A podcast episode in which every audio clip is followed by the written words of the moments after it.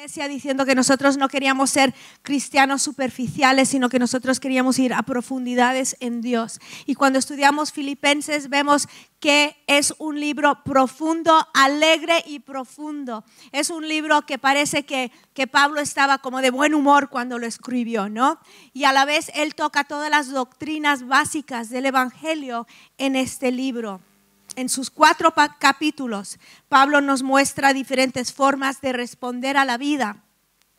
Y aunque nosotros no tenemos control sobre la vida, sí tenemos control de cómo respondemos a la vida con la ayuda del Espíritu Santo. Como dijimos la, semana pasada, que Pablo escribió este libro desde la cárcel. Y eh, hablamos en la semana pasada de cómo Pablo se enfrentaba al sufrimiento con valentía, ¿no? Y con agradecimiento. Y hoy vamos a ver cómo se enfrentaba Pablo a la vida. Toda persona que ha tenido éxito en la vida es una persona que tiene claro su propósito y una meta. Quizá no desde desde siempre, pero va desarrollando en su vida propósito, meta, sabe hasta dónde va. Y Pablo tenía un propósito tan claro, tan definido y tan profundo que empapaba todo lo que él hacía y todo lo que él era.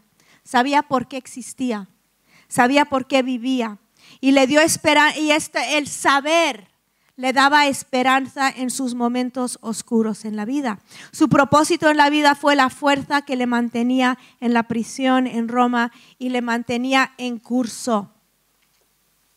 Filipenses 1:21, él dice, pues para mí el vivir es Cristo y el morir es ganancia. Este versículo revela por qué Pablo hizo lo que hizo y cómo vivía como vivía revela por qué tuvo fuerza increíble, esa fuerza increíble que tuvo para sobrellevar todas las dificultades.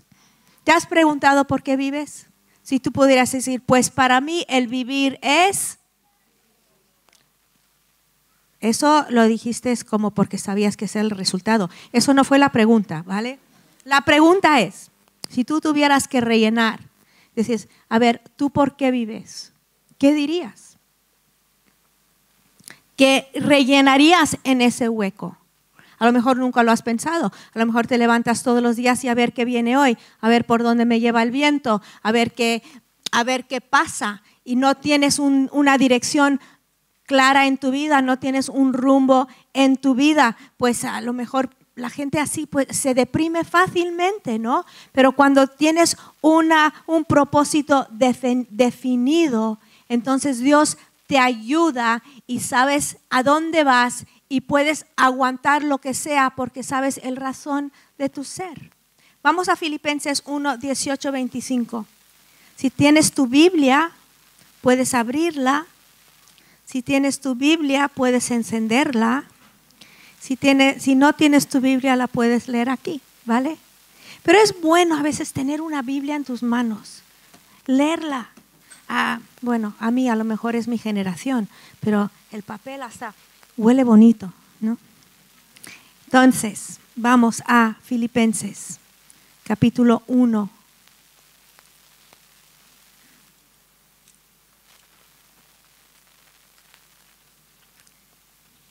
Dieciocho a veinticinco.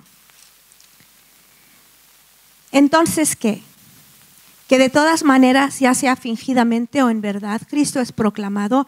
Y en esto me regocijo, sí, y me regocijaré, porque sé que esto resultará en mi liberación mediante vuestras oraciones y la suministración del Espíritu de Jesucristo, conforme a mi anhelo y esperanza de que nada seré avergonzado, sino que con toda confianza, aún ahora como siempre, Cristo será exaltado en mi cuerpo ya sea por vida o por muerte. Pues para mí el vivir es Cristo y el morir es ganancia.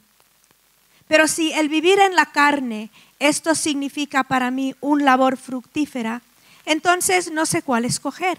Pues de ambos lados me siento apremiado, teniendo el deseo de partir y estar con Cristo, pues eso es mucho mejor. Y sin embargo, continuar en la carne es más necesario por causa de vosotros. Y convencido de esto, sé que permaneceré y continuaré con todos vosotros para vuestro progreso y vuestra y por vuestro progreso y gozo en la fe. Vemos aquí la confianza que tenía Pablo. Dice, porque sé que esto resultará en mi liberación mediante vuestras oraciones y la suministración del Espíritu de Jesucristo, conforme a mi anhelo y esperanza de que en nada seré avergonzado, sino que con toda confianza, aún ahora como siempre, Cristo será exaltado en mi cuerpo, ya sea por vida o por muerte. Entonces Él está aquí dependiendo de dos cosas. Dice, dependo de las oraciones de mis amigos y dependo de la obra del Espíritu Santo. ¿Para qué? Para que no sea yo avergonzado. ¿Sabes que todos los días necesitamos el Espíritu Santo? necesitamos las oraciones de la gente para que no para que no metamos la pata, para que no pequemos, para necesitamos el poder de Dios. Nunca vas a llegar en tu vida cristiana para estar en auto autopiloto. Todos los días creyendo, todos los días. No, necesitamos el poder de Dios todos los días de nuestra vida. Si lo necesitaba Pablo, nosotros también lo necesitamos. Entonces, para que no sea avergonzado. Y dice, para que no pierda confianza. ¿Tú crees que Pablo en la cárcel pensaba, uy, esto lo tengo yo chupado? Esto ya. No, él decía para que, para que yo tenga, para que no pierda la confianza. Orad por mí para que no pierda la fe, para que sea valiente y para que Cristo sea exaltado. Si por vida o por muerte, la clave de su éxito era que no temía la muerte. Él decía, mira, si vivo bien, si muero bien. A veces alguien hace años nos preguntó a nosotros en la congregación, ¿qué harías por Dios si no tuvieras miedo? ¿Qué harías por Él? ¿A dónde irías? ¿Qué sacrificarías? ¿Qué darías si no tuvieras miedo al futuro o al daño o, al peligro? ¿Qué harías por Él? Muchos se pasan la vida preocupados por tantas cosas del futuro, ¿no? Por accidentes, enfermedades, tantos temores envuelven el corazón del hombre moderno, pero el mayor temor para mucha gente, para la mayoría, es el temor a la muerte. Si Maritza estuviera, ella podía cantar esa canción acerca del temor a la muerte, no temo la muerte, ¿no? Que es una canción que ha, tiene no sé cuántos miles y miles de de vistas en, YouTube. ¿Y, por qué? Porque la gente teme la muerte. Pero Pablo había vencido el temor a la muerte y al temor al futuro por completo. ¿Por qué? Porque él sabía lo que venía en el futuro. Si tú sabes lo que vienes, si tú sabes lo que viene, entonces tú aguantas el, el camino hacia lo que viene. Dice, lo único que importa es que Cristo sea exaltado en mi vida. Es igual si sea por vida o por muerte. Él era libre para concentrarse en lo que realmente importaba, indiferente a su propio destino. Le consumía hacer la voluntad de Dios. Hay personas hoy en día que también nos animan a tener una causa más grande que nosotros mismos. Conocemos a personas que viven para otros. Conocemos a personas que viven para causas grandes, causas impresionantes, que, que viven más allá de su propia vida tan pequeña. Y eso es lo que queremos nosotros, que Dios agrande nuestro corazón. Todos conocéis la historia de, Jim Elliot, uno de los cinco misioneros que perdió la vida en el Ecuador en los años 50 entre los, los indígenas Auca. ¿no? Y él había escrito en su diario, no es tonto el que da lo que no puede conservar para ganar aquello que no puede perder. No es tonto el que da lo que no puede conservar para ganar aquello que no puede perder. Entonces, una vez que tú entiendes que tu vida no va a durar para siempre, eres libre para invertirlo en una causa más grande que tú. Das lo que no puedes guardar. ¿Qué es lo que no puedes guardar? A veces tu tiempo, a veces tu dinero, a veces tu talento. ¿Qué es lo que no puedes guardar? Das tu energía. No lo vas a tener para siempre. Das lo que no puedes ganar. ¿Y qué ganas? Lo que no puedes perder. La vida eterna. la palabra de Dios, el Espíritu Santo, la voz del Señor a tu oído. Tú das lo que no puedes guardar y luego tú ganas lo que nunca se puede perder. Entonces esto es lo que Pablo quería decir cuando él decía que ya por sea por vida o por muerte, su, él iba a glorificar a Dios. Su confesión era, pues para mí el vivir es Cristo y el morir es ganancia. En otras palabras, en pocas palabras, esta es la misión personal de Pablo. El vivir es Cristo. Él tenía claro el por qué Él estaba aquí. Dice que Cristo es la esencia de nuestra vida, el modelo de nuestra vida, la meta de nuestra vida, el consuelo de nuestra vida, la recompensa de nuestra vida. Cuando pensamos en todas las preposiciones que usamos para expresar nuestra relación con Él, vivimos en Cristo, somos para Cristo, por Cristo, de Cristo. Él es el principio, Él es el final, Él es lo de en medio, Él es alfa, Él es omega, es A y Z, es todo. Cristo es todo. Cuando le empiezas a conocer, cuando entiendes el Evangelio, cuando entiendes de dónde el sacrificio de Jesús para ti, entonces puedes empezar a decir, el vivir es Cristo, porque sabes lo que realmente significa. ¿Cómo pudo Pablo sobrevivir y prosperar en una cárcel en Roma? Pues para mí el vivir es Cristo, el morir es ganancia. Dice, la vida es bella y va a mejorar. La vida es bella y va a mejorar. La palabra ganancia es una palabra económica que significa ganar beneficio de alguna inversión, ¿no? En vez de quejarse, él se goza en cadenas porque ha experimentado el poder de Jesucristo en su vida. Y cuando muere, la inversión que ha hecho de una vida vivida para Cristo y para otros, esa inversión le va a traer un beneficio en la muerte. Su vida bella mejorará ¿Cómo podía él decir tal cosa? Porque para Pablo la muerte, la muerte no lo podía, no lo ponía en un cementerio. Me gusta esto, lo escribe un, un escritor que se llama Pritchard. Dice, porque para Pablo la muerte no lo ponía en un cementerio, le abría las puertas a un santuario. Él sabía que le esperaba la presencia de Dios. Perdemos no solo lo que no podemos guardar, perdemos lo que no necesitamos. Cuando conocemos al Señor y llegamos a ese día de la muerte, cuando le conocemos, cuando le vemos cara a cara, cuando sabemos que no nos espera un cementerio, nos espera la presencia de Dios, un santuario, que perdemos todo lo que no necesitábamos, el mundo, la carne, el diablo, nuestras luchas, nuestras pruebas, lágrimas, temores, debilidades, y guardamos todo lo que sí importa nuestra personalidad, nuestra identidad, el conocimiento de todo lo que es bueno. Ganamos lo que nunca hemos tenido, una vida sin, sin tensión, sin conflicto. Sabes, Maritza habla mucho acerca de cómo va a ser el cielo, las calles de oro y todo. Eh, a ella le gusta mucho pensar en eso, leer historias de la gente que ha ido, que ha tenido sueños. Yo digo, mira, a mí las calles de oro me dan igual, solo dame un lugar sin tensión y conflicto y es lo único que quiero. ¿Verdad? Olvídate de las mansiones y las cosas. Yo, un lugar donde no hay malentendidos donde yo digo algo y me entienden. Y no me dicen, ¿por qué dijiste eso? No sé. Lo dije, ay no, ¿no? O ¿por qué me dijiste eso? ¿Por qué me miraste así? ¿No? En el cielo todos te van a mirar bien. Entonces, algo que lo que no tenemos aquí tendremos ahí.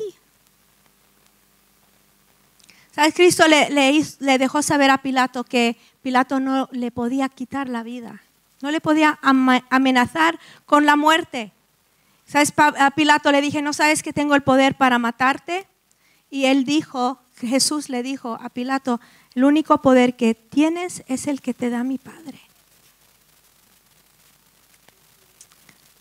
Sabía que nadie le podía matar antes de tiempo Y Pablo dijo lo mismo cuando dijo, he terminado la carrera. Sabía que las circunstancias de su muerte, el tiempo y el lugar estaban en las manos de Dios. Entonces en versículo 22 vemos que, que, había este conflicto en Pablo. Decía, pero si el vivir en la carne, esto significa para mí una labor fructífera, entonces no sé cuál escoger. Esas son buenas. ¿No te han dicho una vez, a ver, ¿quieres esto, esto? Ay, no sé, las dos son buenas, ¿no?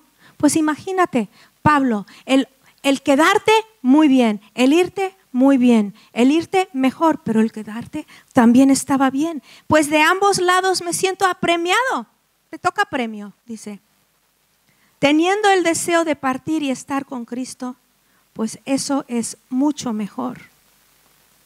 Entonces él estaba dispuesto a irse algunas personas quieren irse porque odian esta vida. Ya no aguanto más. Que venga Jesús hoy. Sacarme de aquí. Pero Pablo estaba listo y dispuesto porque esperaba una vida con Cristo en el cielo. Para él solo era un cambio de dirección. Él vivía con Jesús y él sabía que iba a vivir con Jesús. Él estaba dispuesto también de quedarse, si con quedarse marcaba una diferencia en las vidas de las personas. Él invertía en cosas que iban a durar más allá de él en esta tierra. Demasiada gente gasta su tiempo en cosas, como dije, que no duran, ¿no? Que, es Francis Chan que dijo, el peor fracaso es haber tenido éxito en cosas que no importan. Sin embargo, dice, porque él tenía una convicción tan fuerte en versículo 24. Y sin embargo, continuar en la carne es más necesario por causa de vosotros. Y convencido de esto, sé que permaneceré y continuaré con todos vosotros para vuestro progreso y gozo en la fe, para que vuestra profunda satisfacción, por mí abunde en Cristo Jesús a causa de de mi visita otra vez a vosotros. Llegó a la conclusión que no se iba todavía, sino que se quedaba para hacer bendición a los filipenses y a otros. Aunque Pablo estaba listo, aunque lo prefería, él puso de nuevo al lado sus deseos para el avance del reino de Dios. Entonces él tenía tres beneficios que resultaban con quedarse. Uno, iba a experimentar a Cristo en su vida, en versículo 21 tendría una labor de fruto, versículo 22, ayudaría a los filipenses crecer espiritualmente. Entonces él dice, mira, si muero, gano. Si vivo, gano y ganáis vosotros.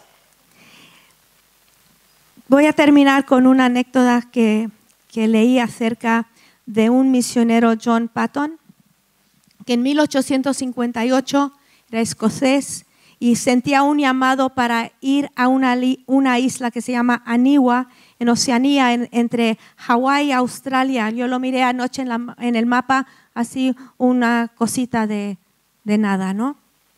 Pero eh, a los primeros misioneros en los años 1940, 1840, que fueron ahí, pues los mataron, no sabían por qué venían, les, quién sabe qué, pero los mataron.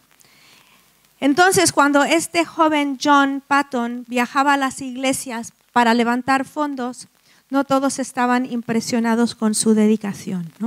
Y un señor, un señor Dickinson, Dixon, le dijo al joven, te van a comer los caníbales. Y él le contestó, señor Dixon, usted es de avanzada edad y pronto le pondrán en una tumba y ahí le comerán los gusanos. Le confieso que si puedo vivir y morir sirviendo y honrando al Señor Jesús, no veo diferencia en que me coman los caníbales o a usted los gusanos.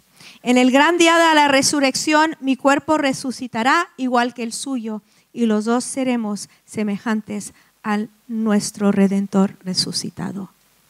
Lo tenía claro, ¿no? Lo dijo un poco fuerte, yo no me hubiera atrevido, ¿no? pero porque lo tenía tan claro. Solo lo que hacemos para Cristo dura.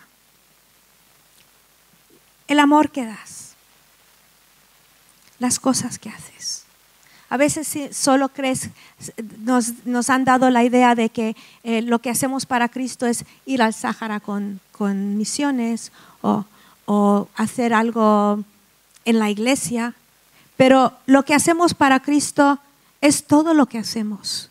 Cuando lo hacemos con amor, cuando lo hacemos por su espíritu, cuando, cuando amamos a la gente difícil. Si tú das un vaso de agua a tu hijo pequeño, lo estás dando al Señor. Eso no lo pensamos a veces. El servir a Jesús, el vivir para Él, el amar a la gente, el alcanzar a la gente, el dar una palabra de ánimo a la gente, el dar de tu tiempo, de tu esfuerzo, de tu dinero, el vivir para Él. Solo lo que hacemos para Cristo dura. No solo dura lo que haces, como dije, religioso. Dura cómo, cómo te enfrentas a la vida. Es vivir para Él. Cuando te enfrentas a tu vida con valentía, cuando te enfrentas con valor para que Él sea glorificado. Entonces, para poder decir el morir es ganancia, tenemos que poder decir el vivir es Cristo. El vivir es Cristo y luego el morir puede ser ganancia, es ganancia. ¿Cómo nos enfrentamos a la muerte? No con desesperación. Nos enfrentamos con fe de un niño. Como Pablo, el morir es ganancia. Entonces, cuando sales de aquí esta mañana, sal reflejando, pensando en qué, para qué vives. Bueno, yo soy cristiano. No fue la pregunta. ¿Para qué vives? ¿Qué te motiva? ¿Qué te impulsa? ¿Qué te empuja? ¿Qué te llama? ¿Qué te llena? ¿Qué te da alegría? ¿Qué te da gozo? ¿Por qué vives? Cristo quiere llenarnos. Quiere llenarnos de todo lo que Él es. Quiere derramar sobre nosotros la pasión que Él tiene por esta ciudad, por este barrio, por tu familia, por este mundo, para que podamos decir el, vivir que es, es Cristo. Y el morir, pues un premio, ¿no? Así que en esta mañana, si tú estás aquí y dices, pues, yo tengo un temor tan fuerte a la muerte, vamos a pedir que puedas entender lo que Jesucristo hizo en la cruz por ti. Dice que porque de tal manera amó Dios al mundo que dio a su Hijo unigénito para que todo aquel que en él crea no se pierda, mas tenga vida eterna. Eso es un descanso para nosotros. Pero yo sé que hay muchos cristianos que no pueden, que no viven en ese, en ese descanso en esta mañana vamos a pedir que, el Señor te dé, que, que te dé la seguridad de que morir es ganancia y que te dé la pasión para vivir para Él hoy. Te amamos, Señor. Si tú estás aquí en esta mañana, no vamos a pedir que pases, no vamos a avergonzarte de ninguna forma. A lo mejor tú has sido cristiano toda la vida, pero temes la muerte.